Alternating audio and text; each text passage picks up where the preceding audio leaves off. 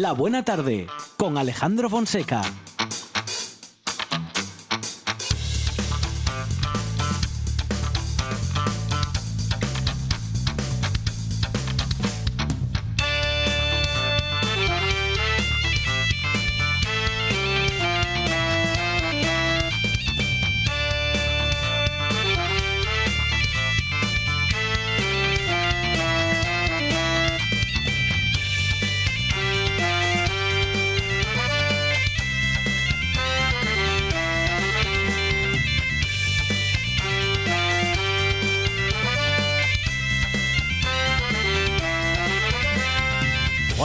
Buenas tardes, son las 4 y 7 minutos de la tarde y esta es la radio del Principado de Asturias.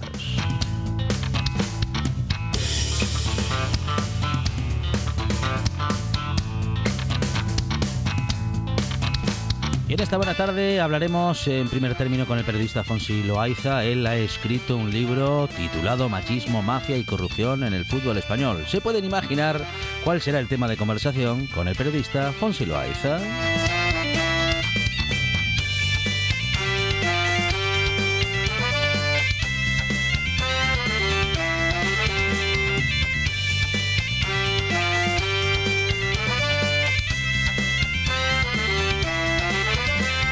Tenemos tertulia de actualidad porque este y otros temas eh, sociales serán nuestros temas de conversación con Rubén Figaredo, Nacho Fernández del Castro y Luis Felipe Capellín. En esta tarde en la que hablaremos también con nuestro doctor en Ciencia y Tecnología de los Alimentos, Miguel Ángel Lurueña.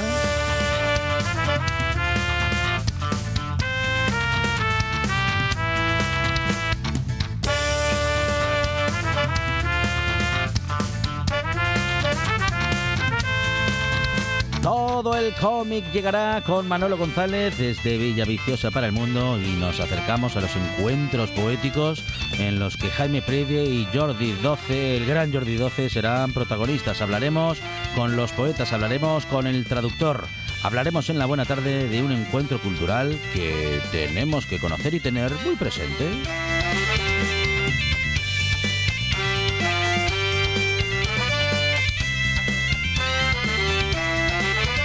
Hablamos y descubrimos el eh, perfil de los emprendedores en Asturias con la directora técnica de GEM Asturias, Vanessa Solís.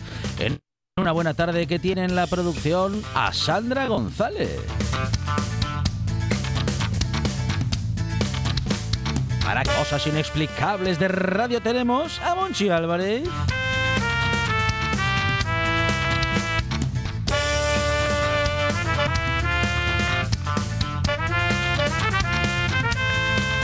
La puesta en el aire, Juan Saiz. La presentación, servidor Alejandro Fonseca, que estará contigo hasta las 6 en esto que se llama La Buena Tarde.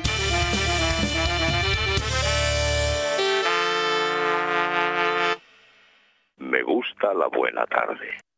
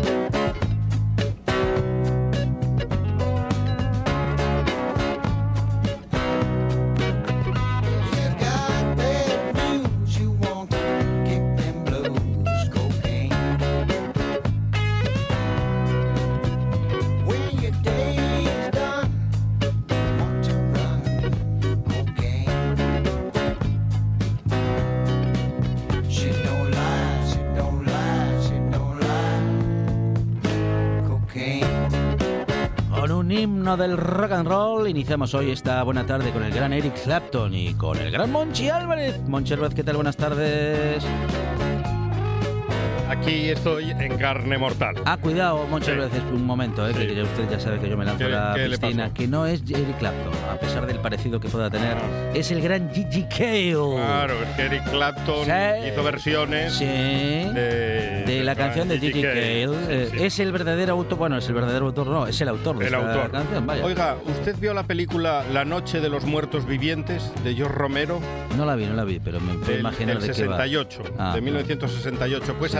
Ayer, Ah, ya, ya, ya. en el- la capital del reino, Sí. algunos, unos Sí. cuantos, Sí, quisieron hacerle un homenaje a, esta peli, a La. Noche de los Muertos Vivientes, Mm. y salieron, cortaron la Gran Vía, salieron a las calles. También puede ser una- A- a un homenaje a la, a la, mm, ¿qué le diría? A la película de Steven Spielberg, la de aquella de los dinosaurios, el Jurassic Park. También, también. También podría ser, ¿eh? Mm. Y allí encabezando la manifestación estaba un tal Herman, que antes Ah. era periodista. Sí, bueno, eso dice, eso Sí, y ahora huye de la sobriedad Ajá. en otro idioma, porque no se le entiende nada. No se le entiende, no se le No entiende. se le Bueno, entiende sí, cuando habla. Se tiene. le entiende el insulto nada Claro, más. eso sí. Bueno, Sí. bueno, bueno, problemas Pues- de articulación. Pues una caterva, una caterva de Sí, gentes, que diría Julio Iglesias, Ajá, cortaron Gran Vía y, no- y tampoco pasó nada, porque la policía acompañaba Ah, vale. el bueno, paseo. pero también em, eh, a lo mejor evitaban Ya, porque- que hubiese un encuentro violento, que luego al final algo de eso sucedió, Sí, sí, ¿eh? sí. Bueno, bueno, bueno. Ya, bueno, pero bueno. la policía no Mm, siempre mm. acompaña esos paseos o esas manifestaciones. Sí, sí, bueno, por suerte al final detuvieron ¿no? esa marcha porque quién, quién, quién sabe qué habría pasado de haber continuado, ¿no? Mm. Bueno, bueno, bueno, bueno, bueno. Bueno, hablaremos de eso ¿eh? en la tertulia Está, hoy, ¿eh? Españaza Sí, sí, eh, sí. ardiendo Sí, últimamente. Sí, sí, bueno, son- es uno de los temas ¿eh? que comentaremos en esta buena tarde. Los, ese acontecimiento, esos acontecimientos que pudimos ver ayer. A ver qué comentan nuestros tertulianos hoy en esta Que buena cuando, tarde, Monchi cuando una Álvarez. herida no se cierra bien, Mm, mm. va abriendo. Claro, le pones una Ay, tirita, sí, pero sí. no, no, va, va supurando con los Mm, años. mm. Entonces las heridas hay que cerrarlas a tiempo y bien. Bueno, pues vamos a ver que, bueno, no sé yo si hablarán de cerrar heridas o si hablarán, pero en cualquier caso nuestros tertulianos estarán preparados para hablar de esa cuestión y de todas las que vamos a proponer en nuestra tertulia de actualidad. Y antes tenemos algunos temas que también son de actualidad y que también tienen que ver con lo social y hablamos, bueno, pues del machismo en el fútbol como punto de partida y a Sí. partir de ahí ya veremos hacia, hacia dónde vamos, que seguro que serán a conversaciones muy interesantes. Monchi Álvarez, gracias. De nada.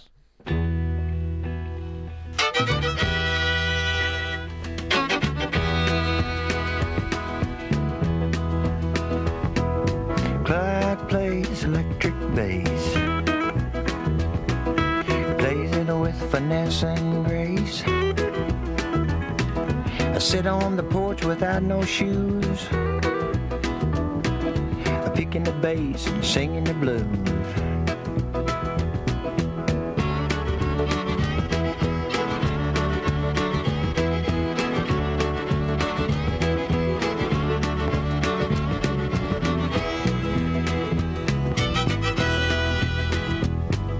Millery loves company.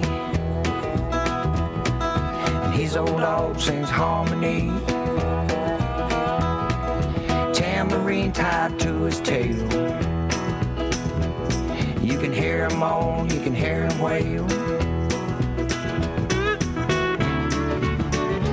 Hablamos ahora con eh, el autor del libro Machismo, Mafia y Corrupción, que no es otro que Fonsi Loaiza, y que asegura en eh, su publicación que hablamos de nepotismo, de misoginia, de espionaje, de prebendas, de compra de voluntades y de medios de comunicación sesgados. Dice el autor a favor de los de siempre. Fonsi Loaiza, ¿qué tal? Buenas tardes. Hola, ¿qué tal? Un placer estar contigo. Bueno, Fonsi, bienvenido a esta buena tarde. Tan tremenda es la realidad de nuestro fútbol, tan eh, desalentadora es eh, una, e- esa estructura posiblemente poco conocida para el gran público, pero bastante familiar oh, para los profesionales de la comunicación, Fonsi. Yo creo que el fútbol hoy día, en el siglo XXI, se ha convertido en la en la gran mafia del capitalismo, en el cual pues se lavan capitales. Incluso Football Leaks demostró que muchos de los clubes tienen el dinero en paraísos fiscales, con los jugadores también implicados, y eh, ningún futbolista entró en prisión a pesar de que muchos fueron condenados por fraude a la hacienda pública. Y el único que, que entró en prisión fue el valiente Rui Pinto, que era el hacker de Football League, que como en el caso de Julian Assange de Wikileaks fue el que tuvo que ir preso por denunciar eh, toda la corruptela del mundo del fútbol. Bueno, ¿es el mundo del revés o es el mundo en el que nos toca vivir, Fonsi, eh, como, como este, ¿no? En el que el que denuncia la corrupción es al final el que va a la cárcel y no los denunciados o los implicados en esas tramas. Claro, y además eh, los medios de comunicación han tenido un papel clave, ¿no? Porque al final convierten en dioses a estos millonarios prematuros de los futbolistas y además con pues un carácter bastante machista porque siempre son hombres e incluso cuando las jugadoras de la selección española se atrevieron a denunciar eh, casos de, de machismo en la federación fueron señaladas por el diario Marca y las llamaron chantajistas, ¿no? Ujú. Bueno, ahí hablamos también de medios de comunicación y esto es no solo interesante, sino que yo diría que alarmante, porque los medios de comunicación tienen o tenemos que estar, Fonsi, pues eh, salvaguardando justamente, ¿no? Mm, digamos, los, a los sectores más débiles dentro de lo que puede ser una estructura, como es en este caso la del fútbol español, y máxime cuando hablamos del fútbol femenino, que está intentando en los últimos años, bueno, intentando y luchando por abrirse paso, por tener relevancia, que la tiene, pero además de, de lograr una relevancia pública, algo que se le niega desde dentro, incluso, ¿no? De la propia estructura del fútbol y de la, bueno, de la asociación de- del fútbol español. Sí, sí, en el caso de la prensa ya hablamos del, del diario más vendido en España. El diario Marca, el el único que leía nuestro anterior presidente de gobierno, M. Rajoy, eh, pues es el todavía el más vendido en nuestro país. La gente pues no recuerda o no, no a veces no conoce el, pasado de- del diario Marca y cómo nació como propaganda bélica del fascismo y su primera portada fue en plena guerra civil en el levantamiento de, de los fascistas contra la democracia y fue brazo en alto a los deportistas españoles, ¿no? Pues después yo creo que han heredado muchas dotes de- del franquismo y siguen hoy en día instauradas en ese diario. ¿Crees que este, mm, estas características de esta estructura, bueno, digamos, vamos a decir que deportiva, pero que en realidad respecto de tu libro y de lo que denuncias con el deporte esto tiene muy poquito que ver, tiene más que ver, bueno, pues con todas estas cuestiones que denuncias, ¿no? Con el nepotismo, con misoginia, misoginia, hay misoginia, ah, bueno, se, se ha practicado la misoginia en el fútbol español, no sé si se sigue Claro, haciendo todavía a día de hoy. Claro, en el deporte yo creo que había una Mm. frase eh, de, de Mireia del Monte, ¿no? Que decía que que en, eh, que en España importaba más el pelo de Sergio Ramos que su récord del mundo y hemos visto también casos de, pues, de periodistas lamentables para la ciudadanía. Por ejemplo, en los Manolos, Manu Carreño y Manolo Lama, eh, una vez que estaban presentando eh, la final de, de Wimbledon que la disputaba la tenista Garbiñe Muguruza, Mm. uno de ellos dijo, hoy hay que empujar a Garbiñe Muguruza, eso es mitad de las noticias, y el otro le respondió que ya le gustaría a él empujársela, ¿no? Y esto es Vaya. mitad de las noticias y Mm, haciendo mm. este tipo de barbaridades impunes, o el caso de, de. Manolo Lama, de, por ejemplo, que se burló eh, de una persona sin hogar antes de, de una final del Atlético de Madrid. Y además este tipo de periodista es el que progresa dentro de la estructura mafiosa del fútbol porque son eh, botarates que en realidad defienden a los que mandan en, en el fútbol. Una situación, eh, bueno, desalentadora como poco, ¿no? Em, pero que en cualquier caso tú eh, tienes el atrevimiento, o la, bueno, pues eh, la, no, no atrevimiento, sino más bien pues, eh, la valentía, ¿no? De, de- de- de denunciar en esta tu publicación, Fonsi, porque seguramente habrá muchas presiones en los medios de comunicación para no hablar de esto, porque son muchos los que se benefician de este tipo de situaciones, claro.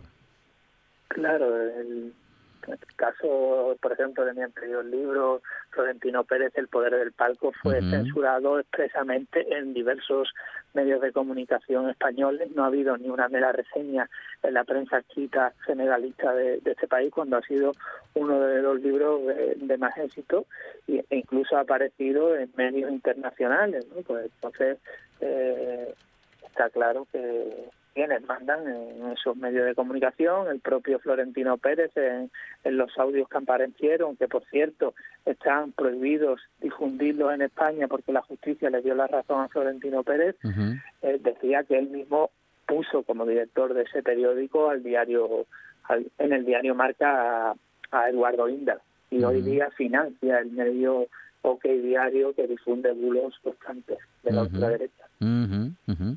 Bueno, de modo que el mundo del fútbol mm, prácticamente es uno de- un, un elemento más dentro de lo que serían eh, cuestiones políticas, ¿no? Es un elemento político más eh, para, bueno, pues para justamente mantener y repartir el poder entre aquellos que lo ostentan y que lo quieren mantener y controlar.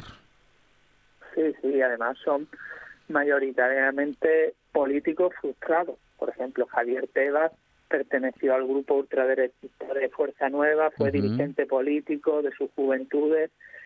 Eh, el caso de Lorenzo Sanz estaba vinculado a la Falange, Del Nido también estaba vinculado a Fuerza Nueva, Florentino Pérez de un partido que se llama el Partido Reformista Democrático, que fue un batacazo, que fue un batacazo tremendo, y son personas que estaban vinculadas al mundo de la política no consiguieron eh, que a lo mejor sus partidos políticos consiguieran su lo que eh, buscaban pero se subieron a ese vagón del mundo del fútbol y a partir de ahí pues hacer todo tipo de negocio. El caso paradigmático de, de Jesús Gil pero es que eh, lo peor es que están heredando los hijos de, de muchos de ellos eh, el patrimonio y la herencia de, de, por ejemplo, un robo como el Atlético de Madrid, que se- eh, hoy día, pues Gilmarín cada, cada año sube en la lista Forbes simplemente por haber heredado de, de una persona tan corrupta como, como era Jesús Gil o el caso de, de Fernando Sanz, que en la actualidad va a ser el organizador del Mundial 2030, que fue colocado por Luis Rubiales en la federación y que era el hijo de eh, Lorenzo Sanz, también condenado por fraude fiscal como que fue presidente del Real Madrid, que también hacía que jugara su eh, su hijo en el, club, a pesar de que nunca llegó a disputar un partido con la selección española y, estaba claramente enchufado. ¿Se puede arreglar todo este entramado? ¿Se puede modificar? Em, ¿Hay algún tipo de decisión o, o de, digamos, de decisiones que puedan desmontar un- una estructura, un, bueno, digamos que de manera coloquial, un tinglado Fonsi eh, tan grande, tan enorme y con tantas vinculaciones con medios de comunicación, con otros estamentos de poder, que yo no sé si hay manera de, de desmontar todo esto. es muy muy complicado eh, debería abrirse una investigación en serio desde las administraciones públicas pero no están interesadas así que yo creo que importante lo que están haciendo diversas hinchadas por ejemplo clubes accionariado popular que están luchando o por ejemplo lo que están haciendo eh, muchas de las hinchadas de, de fútbol. Eh, por ejemplo están mostrando en la actualidad solidaridad con el pueblo de, de Palestina a pesar de la censura de la Liga de Javier Tebas que no, no les deja eh, mostrar esa solidaridad con el pueblo de Palestina, como digo, y que ellos están saltando esta prohibición y me parece que están dando un ejemplo, la asunción de, la Real, la asunción de Osasuna, la del Cádiz, de Sevilla y muchas otras han mostrado esa solidaridad y eso es un paso hacia adelante. Sí que es verdad que también muchas hinchadas eh, con grupos neonazis campan a sus anchas también en los estadios de fútbol, como el caso del Frente Atlético, con dos asesinatos a sus espaldas de Jimmy y de, y de Aitor Zabaleta, que hoy día pues están en los estadios de fútbol, o el caso de, de muchos ultrasur que han sido restaurados dentro del organigrama de la grada fan de Florentino Pérez, a pesar de que va a ser superior, pero eh, en realidad tiene a muchos que vienen de, de Ultrasur. Quien fuera el autor de mm, Florentino Pérez, El poder del palco, del palco, hoy se atreve también con machismo, mafia y corrupción en el fútbol español. Es Fonsi Loaiza, un periodista que está empeñado en publicar libros que no sean cómodos para la mayoría, pero que en cualquier caso son grandes trabajos periodísticos. Fonsi, muchísimas gracias y enhorabuena. Un placer. Nos vemos pronto. Un programa de viajes, turismo, aventura e historia lleno de contenidos didácticos con los que aprender y divertirse. Un escaparate turístico donde se incluyen información sobre casas rurales, hoteles, gastronomía, turismo de aventura, senderismo, festivales. Voy a volver a salir y quiero que me aplaudáis como si fuera yo que sé. Un buen día para viajar. Un programa de apoyo al sector turístico de Asturias. Los sábados y domingos a las 10 de la mañana. ¿Es un documental sobre lobos? No, hija, no. ¿Es una película de terror? No, hija, no. Entonces, ¿qué es? Como no se hace con él, porque lo, lo había primero, o sea, yo, se quedó como para... Noche de Lobos.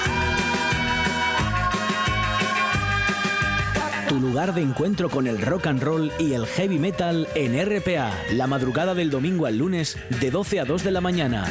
Noche de Lobos. Hombre, que, que vengan, que vengan. Y como lo habían venido todos, se guardó al más pequeño, pero no lo había devuelto antes, porque se lo habían traído.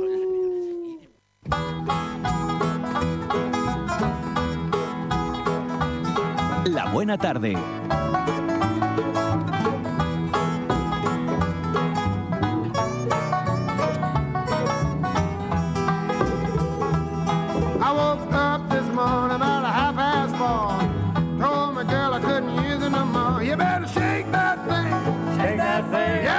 Shake that thing. Oh, shake that thing. I'm tired of telling you, baby, you better shake that thing. I've got a little key, shines like gold.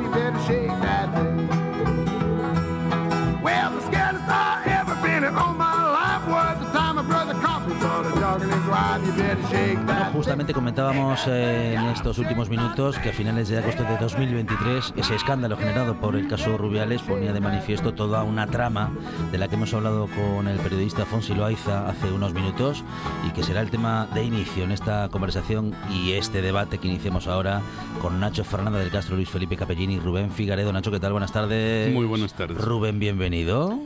Gracias. Luis Felipe, ¿qué tal? Hola, buenas tardes. Muy Bueno, mm, corrupción en el fútbol no es que sea una noticia de última hora, Nacho, pero en cualquier caso, una publicación como esta en la que se revela, bueno, pues prácticamente una estructura que no deja estamento de poder eh, mm, libre, ¿no? De, de- de estar comprometido de un modo u otro. Bueno, eh, sí, es un tema muy viejo, ¿no?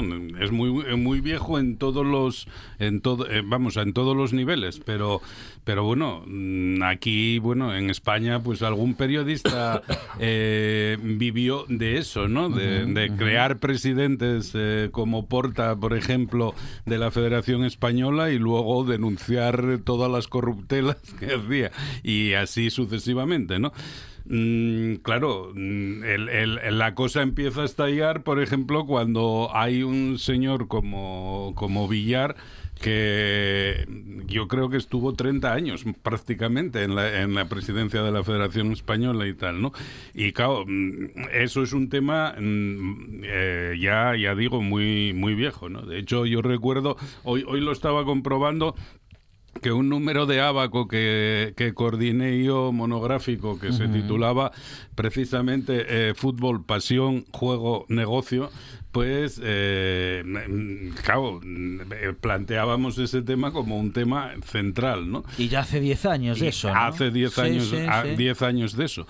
Eh, sí, sí, es un número de 2013. Entonces, eh, mm, el, tema, el, por ejemplo, es, clarísimo cómo se compran los votos eh, para la presidencia de la Federación Española entre las eh, eh, que fundamentalmente van a depender, porque bueno, participan todos los estamentos del fútbol, pero quien acaba decidiendo son las territoriales, eh, básicamente. Entonces, bueno, pues eso, eh, a, través de favores a territoriales, etcétera, etcétera, ¿no? Eh, y eso son las corruptelas menores, ¿no? Luego, pues todos recordamos a Rubiales y a y al gran Piqué eh, en aquella conversación sobre si quería un millón más eh, para Federación, eh, que se lo decía él a los árabes y tal, con el negocio eh, de la Supercopa Española, ¿no? Eh, etcétera, etcétera, ¿no? Mm, quiero decir, mm, la corrupción está en todos los, en todos los niveles del fútbol probablemente en, eh, en- en las, ma- en las categorías mayores, salvo en el terreno de juego. Pero, curiosamente, sí hay corrupción en categorías menores sobre el terreno de juego, ¿no? Pues eh, hay, eh, por ejemplo, en la antigua Segunda B eh, hubo bastantes partidos amañados ya comprobados con con eh, condenas en firme, etcétera, etcétera, ¿no? Entonces, bueno, esa, esa es una, una cuestión eh, endémica a todo lo que es negocio, ¿no? Porque pese a que el neoliberalismo le guste tanto el mercado, cuando hay mercado, pues hay gente que está dispuesta a comprar y vender de todo. Y entonces, bueno, cuando hay mucho mercado, como hay mucho mercado en el fútbol, pues evidentemente hay mucha gente dispuesta a comprar y vender de todo. Rubén Figueredo. Bueno, yo creo que el, que el fútbol es un reflejo de la sociedad, es un paradigma es, eh, y, y como dice mi compañero, pues José María García estuvo to- toda su vida hablando de Pablito Pablete, eh, el amigo Pablo Porta, que además tenía gracia porque el presidente de la Federación de Baloncesto se llamaba Saporta, era Porta y Sí. Saporta. Son esas cosas que a mí me llaman mucho la atención.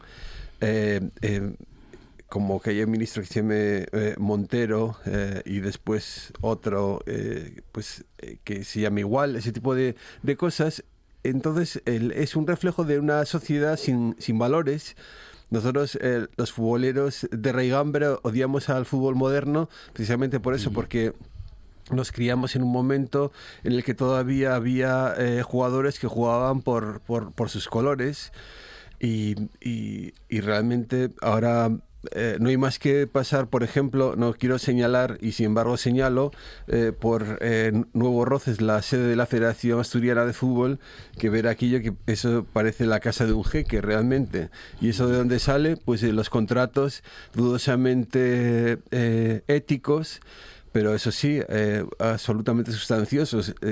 Cuando lloriqueaba el Rubiales, pues queriendo aferrarse a su, a su cargo, decía que él había sido el mejor gestor económico de la, de la Real Federación y por eso precisamente tiene esos adeptos en las territoriales. Entonces, eh, a mí no me sorprende absolutamente de nada. Y luego las categorías inferiores, eh, ¿para qué queremos corrupción si tenemos a unos padres dispuestos a pegarse eh, eh, unos con otros eh, porque fue penalti o porque no pusiste al miguaje y pusiste a otro que, que, que porque ye el tu sobrín? Entonces, evidentemente, eh, es como una colonoscopia eh, al, al, al vivo, ¿no? Luis Felipe. Sí, yo creo que no puedo discrepar de nada de lo que apuntáis, ¿no? De todas formas, quizás un par de precisiones. La primera, y comparto contigo, Rubén, el fútbol no es diferente de otros ámbitos de la sociedad. Eh, quizás... No, simplemente hay más perres. Eso. Entonces hay más... Exactamente es lo que decir. La cuestión está en que como hay más dinero o más próximo el dinero, eh, quizás se pueda ver más, ¿no? Pero mm, dos o tres cuestiones. Hablabas, Nacho, de, de Villar. Y luego en el libro que, del que hablasteis y demás, habla mucho de Rubiales, como no puede ser de otra manera. Curiosamente, los dos vinculados de una manera muy, muy importante a la AFE, Asociación de Futbolistas Españoles, la primera asociación gremial que se crea para combatir lo que en ese momento se estaba viendo como una forma nueva de esclavismo y que los que esclavos, me perdonen por la ofensa, como decía Larralde hablando del burro, eh, porque no es justo no comparar, pero eh, el tipo de, de situación que vivían los futbolistas en aquella época con el tipo de contratos que se daban y un Derecho de futbolista retención, fundamentalmente. eh, Exactamente, eso es. Con lo que un futbolista podía estar 8, 10 o 15 años en un equipo sin poder marchar de ahí. Frente a eso y otros abusos se creó la AFE. Y eh, el hombre clave en esa primera AFE, estoy hablando del año 79 más o menos, fue Villar. Curiosamente acaba en la federación. Muchos años después, hombre clave en la AFE Rubiales y acaba en la federación y lo que en su momento tanto uno como otro defendían, pues acaban convirtiéndose en los máximos exponentes de la corrupción, del abuso, etcétera, de lo que habían denunciado en su momento. Aunque no tenga nada que ver, para mí sí tiene que ver, y hablo con todo lo que está ocurriendo ahora, eh, por qué la izquierda nunca reflexiona de verdad sobre por qué la derecha acaba con un campo abierto tan enorme para, como para poder soltar todas sus miserias como está haciendo. Quiero decir con esto cómo la AFE, un una organización, un sindicato que se crea para defender los intereses de, los, de sus afiliados, de los futbolistas, al final acaban sus portavoces convirtiéndose en los máximos defensores de todo lo contrario. Eh, dicho eso, ya digo, no muy, muy poco más que decir. Efectivamente, el fútbol era un deporte maravilloso, eh, un deporte además que servía para unir a las sociedades. Eh, una persona de Gijón podía vivir en Somió o podía vivir en Tremañes, eran del Sporting ambos y los domingos se encontraban. Y gente como Albert Camus explicó que el fútbol era lo que más le había dado como, como ser humano, ¿no? como persona. Todo lo que había aprendido de la vida lo había aprendido en el fútbol. Y dicho esto, ahora mismo cuando venía para acá, en la calle me encontré a un crío de 16 años, jugaba, lo conozco desde los 10, 11 años, jugaba en el Gijón Industrial, ahora juega en el Arenal, y estuve charlando con él un cuarto de hora aquí en la calle, al lado de los estudios. Eh, me comentaba, pues, hombre, sus frustraciones, eh, sus sueños también. Y yo creo que con lo que decís, que es cierto, que es cierto, insisto, que es cierto, y que no corrijo nada, pero os falta una parte. Eh, hablas de, de la federación en, en Roces. Eh, es verdad que es un edificio magnífico, pero en ese edificio magnífico, todos, cuando digo todos, son todos los críos de Gijón, federados en los distintos equipos desde infantil, pasan sus reconocimientos médicos, tienen su atención, si hay una lesión, van, van a, al hospital correspondiente o lo que sea, luego llevan el parte, los atienden los médicos de la federación, les explican eh, el proceso que van a seguir hasta que salgan de la lesión, eh, toda una serie de medidas. Eh, yo hace 15 días fui con uno de mis nietos a su reconocimiento médico que le hacen cada dos años, al margen de los que haga el club. Eh, que si hay una serie de medidas que yo, que jugué a fútbol de crío, o sea, es que es, es impensable. Estamos hablando de mundos absolutamente distintos. Termino. Corrupción, sí, sin ninguna duda. Necesidad de cambios, sí, sin ninguna duda. Pero no todo es malo y lo que hay que hacer debería de ser que desde los equipos, desde los familiares de esos padres que tú dices que en vez de reivindicar lo que tienen que hacer es pelearse entre ellos porque su hijo juega o no juega, porque fue penalti o no lo fue. Decir, pero, insisto, es un reflejo de la sociedad. Yo también echo de menos que en la sociedad, en cualquier ámbito, en la cultura, en las distintas actividades profesionales haya más solidaridad, haya un comportamiento más noble, eh, etcétera, ¿no? No lo hay. Entonces yo no le puedo pedir al fútbol nada diferente de lo que le pido al resto de la sociedad, aunque me duela, porque es un deporte que me encanta y que además practiqué. Sí, sí, Nacho, sí, adelante. No, no, sí. quería apuntar simplemente que la frase exacta de Camille es más paradójica todavía con respecto al tema que estamos tratando. Era, todo lo que sé de ética lo aprendí en un campo de fútbol. Entonces, es, es, es Yo mucho en el más... campo de fútbol sigo aprendiendo mucha ética. Ya, ya, en ya, el campo, que no yo fuera. sí, eso, sí, sí, sí, por eso lo digo, por eso lo digo. Eh, efect- y efectivamente, como, como bien señalabas, eh, el fútbol sigue siendo el deporte que era y un gran espectáculo. Y baste citar, por ejemplo, eh, la final del último mundial. ¿no? La Argentina-Francia probablemente sea de los mayores espectáculos que se puede ver en este momento en el mundo en cualquier especialidad. ¿no? Entonces es un espectáculo que casi se podría calificar en términos hegelianos de sublime. ¿no? Yo creo que quien quiere aprender, aprende en todas partes. ¿eh? Exactamente, sí, sí, yo, sí, que yo, sí. yo cuando veo un partido de fútbol lo que estoy viendo es geometría en movimiento. Sí, sí, sí, claro.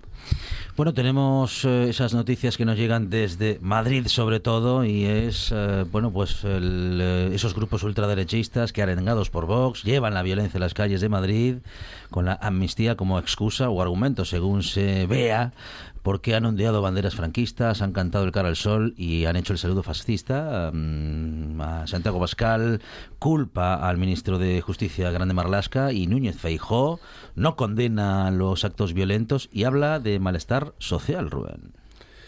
Bueno, malestar, no sé quién produce más malestar, eh, la verdad. Ah, ah, hombre, yo no sé, eh, yo no sé, yo le- os preguntaría, ¿vosotros qué preferís? ¿Tener un grano que os duele o sajarlo y que se haga el pus fuera? Yo creo que lo que está sucediendo ahora es que el pus que estaba oculto está saliendo, con lo cual todos los disfraces de demócrata de toda la vida, incluso de conocer la historia de España, porque yo alguien que sea multimillonario, eh, que vivió entre privilegios, no me extraña que sea de derechas, sería un valor a su favor que fuera de izquierdas. El problema es la gente que no vivió la dictadura de Franco y se permite el lujo de pontificar y de rectificar a gente que si la vivimos, la padecimos, etcétera, etcétera. Entonces estos en realidad es un eclipse de- de- del sistema de enseñanza que realmente no se enseña la historia de España tal y como ha sido.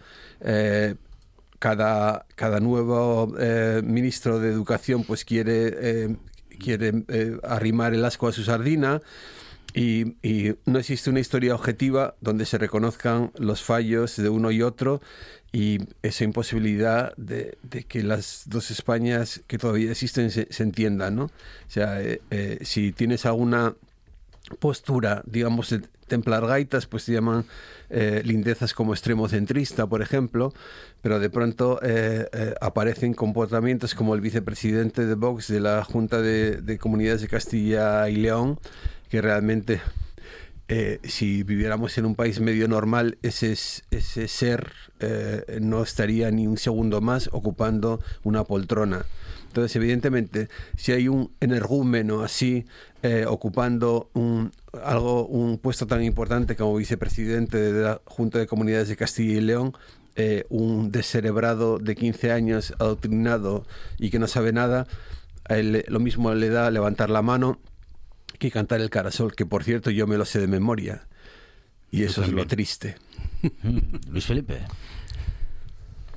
Voy a contaros una anécdota. Yo tenía un amigo muy querido, murió hace poco, Quilino, el de polio, guerrillero en el llano, como le gustaba decir, era enlace con la guerrilla antifranquista en, en Mieres y en toda la comarca.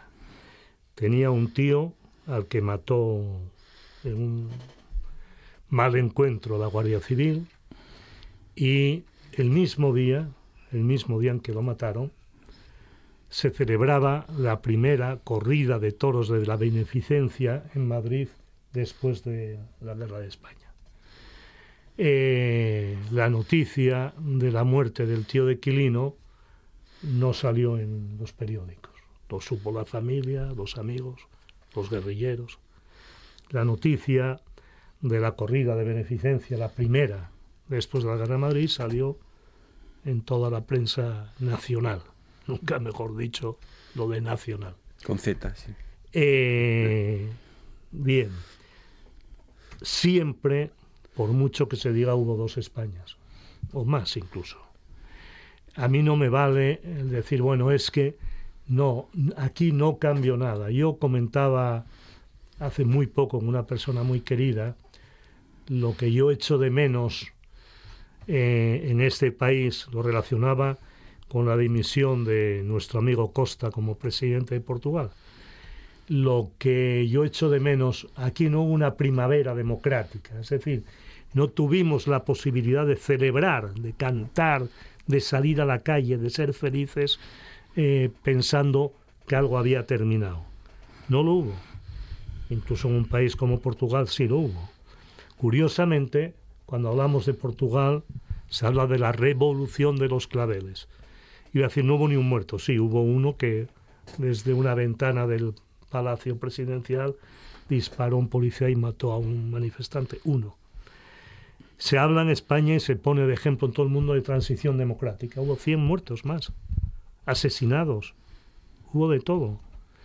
Eh, sin embargo, aquí, y eso pasó a la historia y a la historia universal, utilizando a nuestro querido Borges, podríamos hablar de la historia universal de la infamia, porque lo que se trasladó fue una transición pacífica. No la hubo.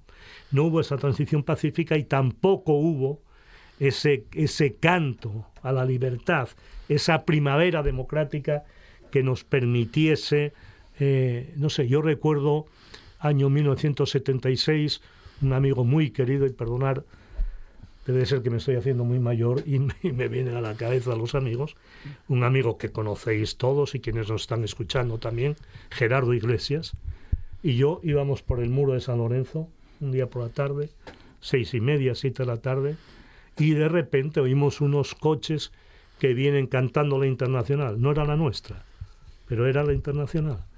Es decir, en ese momento eh, había algún partido que había sido legalizado, el Partido Comunista de España no, todavía no había sido legalizado, y eh, sí tuvieron esa posibilidad de esos cantos que nosotros no tuvimos hasta una semana, un sábado santo, que ni siquiera fue lo que, lo que queríamos. Porque, porque se insistió muchísimo, y algunos lo creímos, yo me incluyo, se insistió muchísimo en que era fundamental para poder construir una España distinta que hubiese acuerdos, que no hubiese mm, eh, pasar facturas al pasado, es decir, que había que empezar de nuevo y esa amnistía de la que tanto hoy tanto espacio ocupa, eh, se planteó que nosotros, quienes más habíamos sufrido la represión, que nos había costado de todo, cárcel, despidos, eh, muerte, había que pasar, como digo, página, amnistiar a quienes habían sido nuestros verdugos, a quienes habían sido nuestros asesinos, para poder construir una sociedad distinta. Y en eso estuvimos y lo creímos. Eh, por eso yo hablo siempre, cuando se plantea esto, yo creo que la derecha, el papel que está haciendo es lamentable.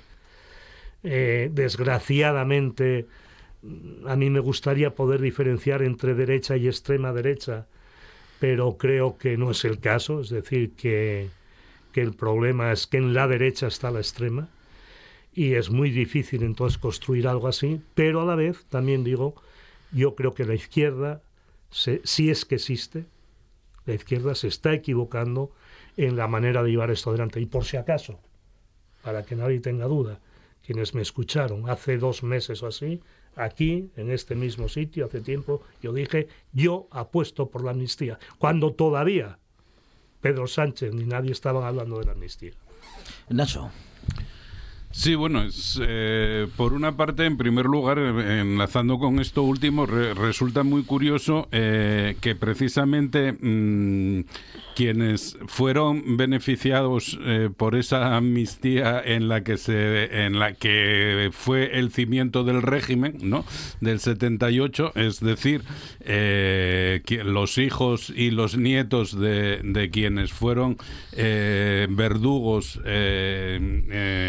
franquistas, pues eh, sean ahora los que se rasgan las vestiduras por eh, la, la amnistía mm, en el aire todavía, que nadie... O sea, bueno, más, más curioso resulta todavía, pero bueno, eso hablo luego un poco de ello, el, el, eh, el documento del Consejo eh, del General Poder del Poder Judicial, Judicial, sí. eh, que, Mm. que habla de algo que ni existe todavía sobre el papel ni pueden conocer. Entonces, bueno, es muy curioso hablar en términos jurídicos de una ley que no existe. ¿no? De- Falta la opinión de Zaplana, que lleva, que lleva seis años muriéndose y que fue uno de los beneficiarios de esa de esa de esas múltiples amnistías y Sí, sí. perdones de la derecha. Sí, y. Perdón. Sí, sí. y. Y entonces eso, pues que no. eh, con respecto a, a- a es- a esta cuestión de la amnistía, pues que, como digo, resulta muy curioso, ¿no? Que quienes fueron de alguna manera sus familias eh, ob- objeto de una de la amnistía que fundamenta el régimen, ahora se rasguen las vestiduras porque se quiere hacer una amnistía por delitos evidentemente mucho menores. Eh, en cualquier caso, en cualquier caso, mm, también me llama eh, poderosamente la atención eh, una cosa que también de alguna manera aludió Luis Felipe, y es cómo, y, que bueno, que enlaza también con una cuestión que planteó Rubén, ¿no? Cómo mm, la única, o sea, durante prácticamente 30 años, la, la ultraderecha estuvo sumergida en España, ¿no? No, no, no fue visible. Y los momentos en que fue visible fueron precisamente en la transición, ¿eh? donde distintos grupos que aquí pues supongo que todos recordamos bien de ultraderecha estuvieron activos eh, pues eh, asesinando directamente pues recordemos como probablemente el punto culminante de, de ese proceso el asesinato de los abogados laboralistas de comisiones ¿no? en, en- Amigos en- míos. en Madrid pero eh, otro, otros muchos y otra mucha violencia de mayor o menor intensidad, ¿no? Eh, pues de los guerrilleros de Cristo Rey, etcétera, etcétera. Fuerza ¿no? Nueva. Fuerza Nueva, etcétera, etcétera, ¿no? Entonces, eh, resulta que es ahora cuando otra vez, eh, como bien decía Rubén, se hacen visibles, vuelven a dar la cara y aparecen explícitamente en la calle, ¿no? Y aparecen en un conglomerado muy curioso porque mm, prácticamente nos, eh, nos- no- muchos de ellos no, no están formalmente en Vox, pero sin embargo eh, obedecen a las llamadas a las llamadas de Vox, etcétera, etcétera, ¿no? Y luego hay una parte del PP sensible, digamos, también a este tipo de proclamas.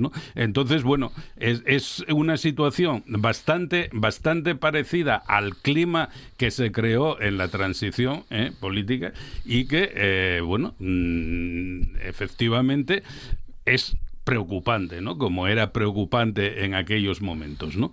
Eh, y, lo- y, efectivamente yo comparto también con Luis Felipe el, el tema de que la izquierda eh, no está haciendo un análisis adecuado de esta situación ni gestionando eh, adecuadamente esta situación, ¿no?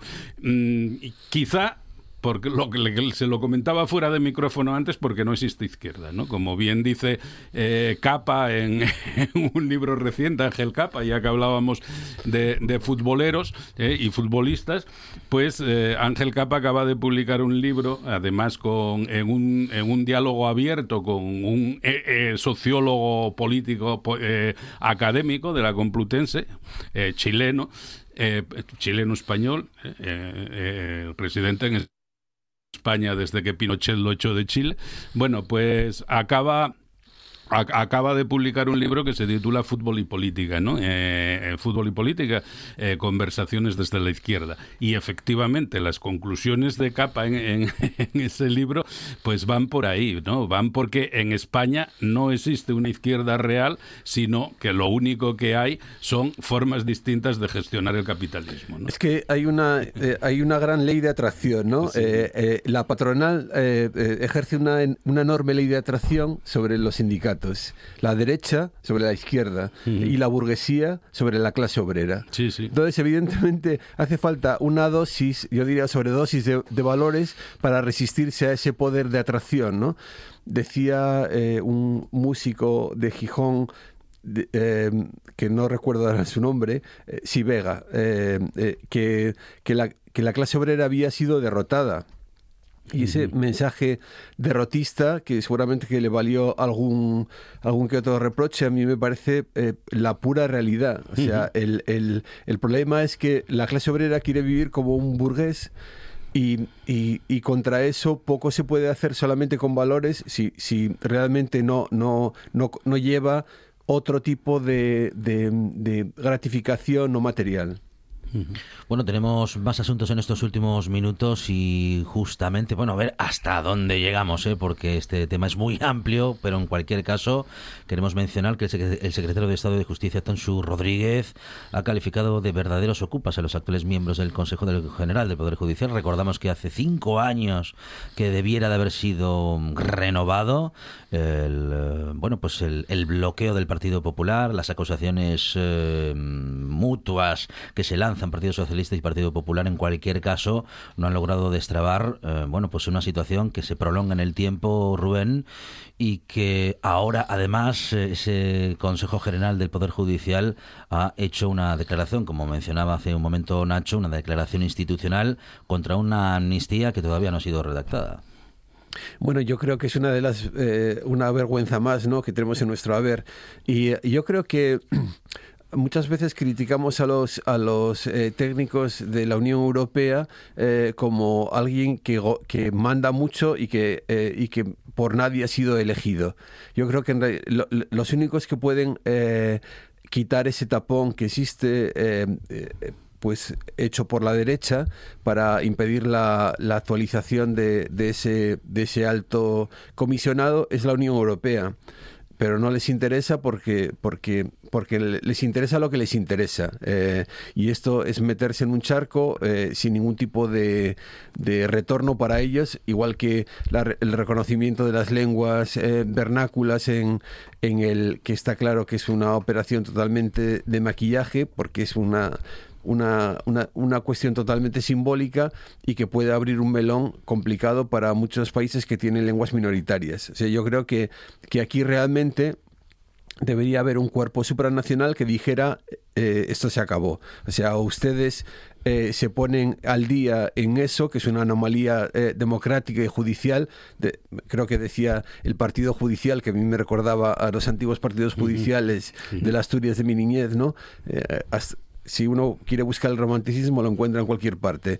Debería ser alguien supranacional quien dijera hasta aquí hemos llegado.